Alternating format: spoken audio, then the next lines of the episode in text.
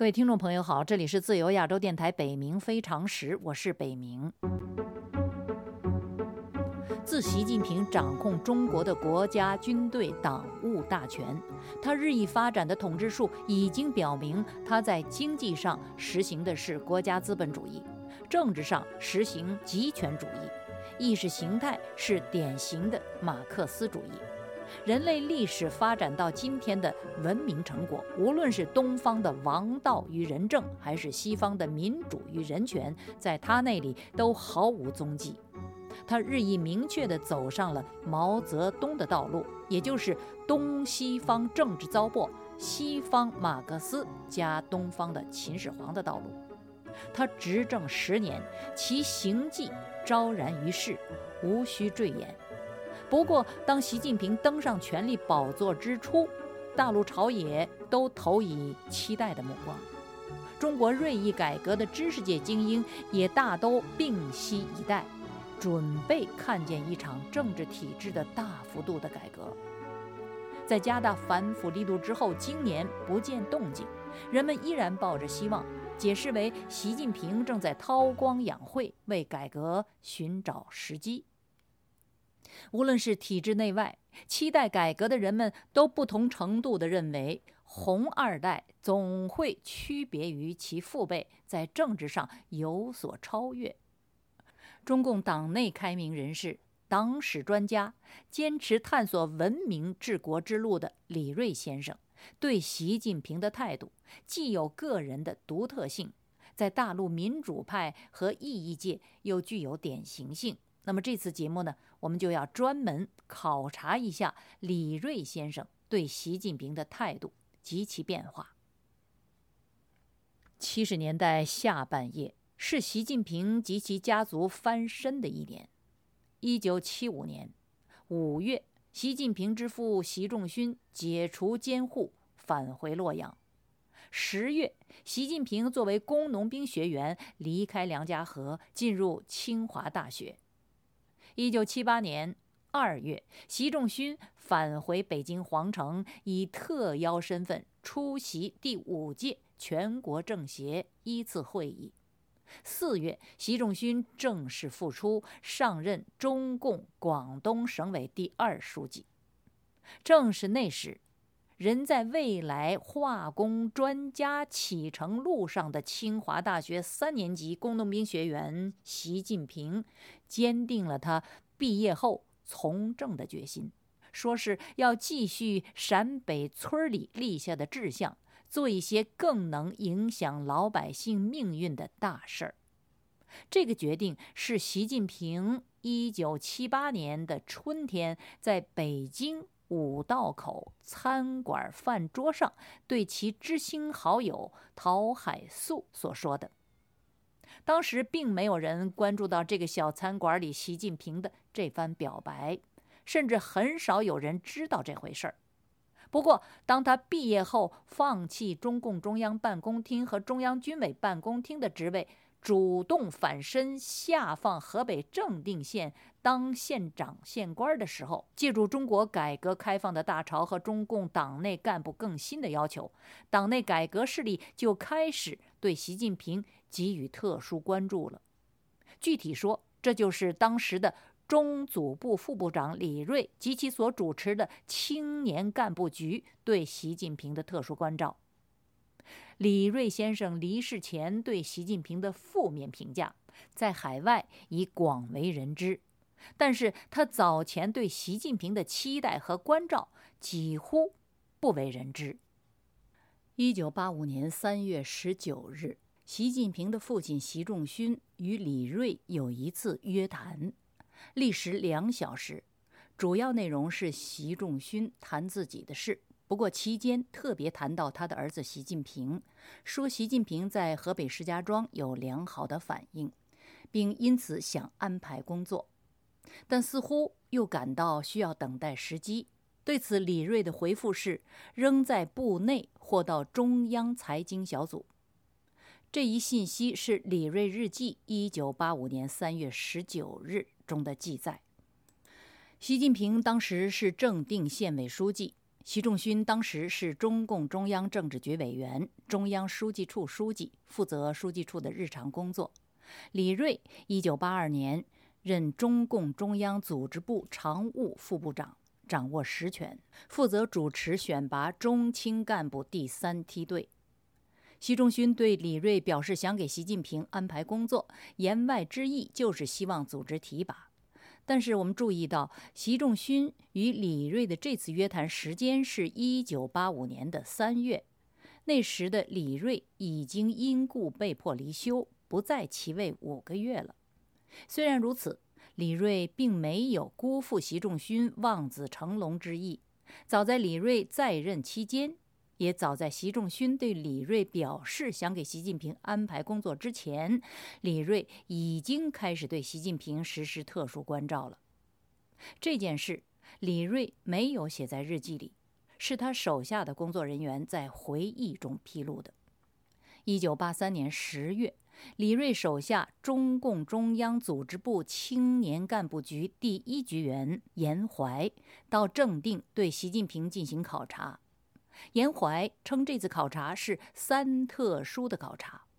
他解释，这个“三特殊”是：一、李瑞的特殊交代。李瑞多次派我考察各地后备干部，都是地方提供人选，李从未指名道姓。可见这一次李瑞破例，亲自指名道姓要他考察习近平。二、严怀说，考察对象的特殊经历。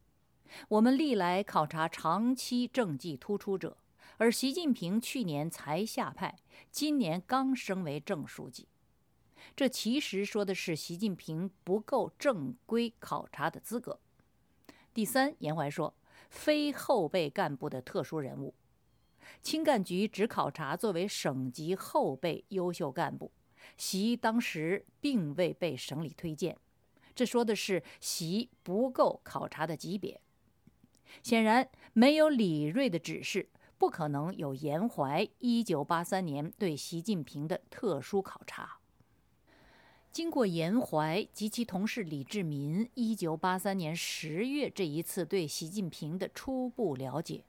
一九八四年，习近平于时任团省委书记的栗战书，经过组织部第三梯队考察组正式全面的考察，被确定为河北省第三梯队，进入了省部级后备干部名单。这是严怀在回忆中透露的消息。我们无法知道组织部对习近平这一正式全面考核，以及核准他进入第三梯队是否是在李瑞的任上完成的，因为李瑞是在同一年，就是一九八四年的十月，遭人告状而被迫离休的。但是，即便习近平进入第三梯队是李瑞卸任后两个月的事。李瑞对习近平在权力路上这关键的一步，也可谓没有功劳也有苦劳。假如习近平是在他退休之前主持工作时进入第三梯队的，那么他就可算是劳苦功高了。据报道。同样是在1984年，在中共中央书记处研究室、中央办公厅工作的薄熙来，空降到辽宁省金县担任了县委副书记，但是他就没有得到特殊的关照，没有能够进入第三梯队的名单。如果说这两人的这一步之差，决定了后来他们个人今后的命运和中国的命运，也不能完全算是夸张吧。我们且不说习近平是否托李瑞的福进入了第三梯队，李瑞在一九八四年十月遭人告状，选择离休之后，十一月他就由中组部副部长陈浩平陪同到河北正定走访参观，期间探望习近平并与之谈了话。可见李瑞人退心不退，没有放下考察选拔第三梯队的责任，反而借官位不在，微服私访。亲自考察习近平，这事儿也发生在李瑞记述的习仲勋与他那次约谈之前。李瑞对习近平的关切持续不断，并没有因为他离职后而淡化。二零零三年或是二零零四年，李瑞携老伴儿和秘书薛京到浙江再度探望习近平，习近平则请他一行三人吃饭作为回礼。那时的习近平已经从基层县委书记跃为中共崭露头角的浙江省委书记。如果我的查询没有错的话，李瑞在自己日记中首次提到习近平，是一九八四年十一月二十三日，他去正定参观并与习漫谈的那次。他称习近平是仲勋之子，县委书记习或习书记，似乎习近平于他而言完全是陌生的。后来，在斯坦福大学整理李瑞日记原稿的李瑞之女李南央，专门为这则日记中的这个“习”字做了注释，注明了习近平的全名及其简历。那时候，习近平已经是中央军委主席和国家主席了。在以后的日记和回忆中，李瑞也提及了与习近平在浙江那次见面。但是他在中组部任上下令部下严怀特殊考察习近平一事，以及习近平1984年破格进入第三梯队一事，即便在后来他的口述往事、脏痞人物习近平一节，也没有只字提及。这就给人一种错觉：习近平首次走入李锐的视野，得到他的关照，是在他离休之后。不言而喻的是，他日记中提及的两次与习的会面均属私人性质，而且时间都是在他离休之后，其重要性与他作为中组部第一副部长和青干局局长责成部下特殊考察习近平的重要性是不可同日而语的。李瑞是中共党史的专家，他一笔一划地记日记，从1935年。到二零一八年三月，他住进医院，前后八十三年，共计一千万字。他作为毛泽东曾经的私人秘书和中共历次重大事件的当事人，他不仅有历史感，有记录历史的使命意识，而且明确地意识到自己经历的重要性。此外，他人到晚年的时候，还知道自己的日记将送交胡佛研究所保存。他对自己日记的史料价值是完全清楚的。那么，他为何不记述对习近平的特殊关照呢？我们无法确定，在关照习近平的八十年代，李锐写日记的环境安全程度如何。但假如不是出于安全的考虑，那么忽略记录他对习近平的特殊考察，就可能有两个原因：第一是当初没有意识到此事的重要性而忽略了，因为当时习近平确实不过是一个刚提拔的县委书记，历史还没来得及显露出他后来毛病不改、积习成恶的兆头；或者第二。因为此事特殊，鉴于他与习仲勋非同一般的关系，考虑到党内或中组部内人事关系的复杂性，希望避嫌而刻意隐去。北明认为忘记记录的可能性比较小，因为这次考察不仅特殊，而且还相对的正式。严怀和他的同事李志民是在河北省委组织部副部长陪同下到正定对习近平进行考察的。严怀不辱使命，虽然不是正规的全面的考察，却完成了谈习近平的政绩与失误、优点和缺点的习近平所在县主要领导的座谈会。然后呢，在省委组织部长的回避的前提下。进行了私下的约见和单独的谈话，主要是挖掘对习近平的负面的看法。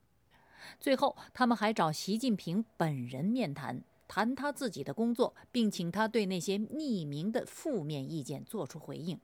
他们在调查中得到的印象是，习近平朝气蓬勃、特立独行、平易近人、锐意改革。而那些对习近平的负面看法呢？严怀分析认为，是因为年纪大、文化低的人对干部青年化和知识化的不满和对改革开放的不太理解所导致的。他们回中组部必然是上天言好事，下面的意见则有他们自己的解释和看法。如此认真详实的调查和报告，李瑞不可能没有印象。李瑞平时连起居日常、每日服药、有人来访、电视新闻、阅读感受、议论中央等等，都记入日记。严怀关于这次特殊考察的报告，李瑞怎么可能在日记中完全忽略呢？即便在一九八五年三月十九日，习仲勋与李瑞的约谈中，习仲勋谈到习近平的近况，李瑞的回复也是极为简单，以“我提出仍在部内或中央财经小组”一笔带过。他闭口不谈他在任上对习近平进行的特殊考察及其考察的结论。假如日记所记确然，那么有可能是出于人事相关的组织规定或保密纪律。但是卸任之后，他亲自到正定的访查，对习仲勋也是只字不提，这就是一种刻意的低调了。李瑞之所以如此低调地处理他对习近平早期的特殊关照，应该与当时他自己的处境和人事关系有关。情感局成立之初，李瑞对前去报道的严怀说：“中组部情况挺复杂。”而严怀在中组部一番走访串门之后，发现中组部历来是内生制，对突然冒出来的清干局，对外面空降的局长和局员很不感冒，议论纷纷。在这种情况下，李瑞希望避免的应该是众目睽睽、议论纷纷中对习近平的特殊考察的消息导致节外生枝。我们知道，有人群的地方就有小圈子，价值观念异同，对重大事物看法的异同，经历的交错和旧有的关系、利益的异同，是各种圈子形成变化和更新组合的基础。中共铁幕内，在八十年代文革结束、改革起步、新旧事物交替、干部更新的时期，更不能免俗。一九八二年二月。国务院机构改革，李瑞官途不利而退休，旋即被陈云调入中组部重用。晚辈胡耀邦曾经认为李瑞是陈云的人，一直与他保持距离。后来才发现李瑞是一个按自己思想办事的人，不是一个跟线的人。从此，他认同了李瑞，而李瑞则与胡耀邦一样。最初，因为陈云指名道姓要求李瑞在组建清干局的时候必须调用严怀，而不需考察，故认为严怀是陈云、陈元父子的人，一直与严怀保持距离。他是从后来的工作中认识了并认同了严怀的。但那个时候，他已经被水电部副部长李伯宁、宣传部部长邓力群、前妻范元贞等左翼人士先后告状而下课了。这一切看起来乱七八糟的人际变化，是李瑞按原则做事，如清干局选拔第三梯队，并按自己的主见做事，如特别考察习近平的时候，必须小心谨慎。不节外生枝的原因。自由亚洲北冥非常时，习近平的权力录，李瑞对习近平特殊关照并刻意低调。下次这个节目，我要分析一下李瑞特殊关照习近平的原因，并结束李瑞与习近平这个话题，然后我们接着往前走。谢谢您的收听，我们下周同一时间再会。